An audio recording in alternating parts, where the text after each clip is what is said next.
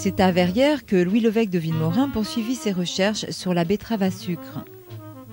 La ferme Saint-Fiacre servit de centre d'exploitation à cette grande famille qui, de génération en génération, s'est distinguée par des travaux de recherche grainière.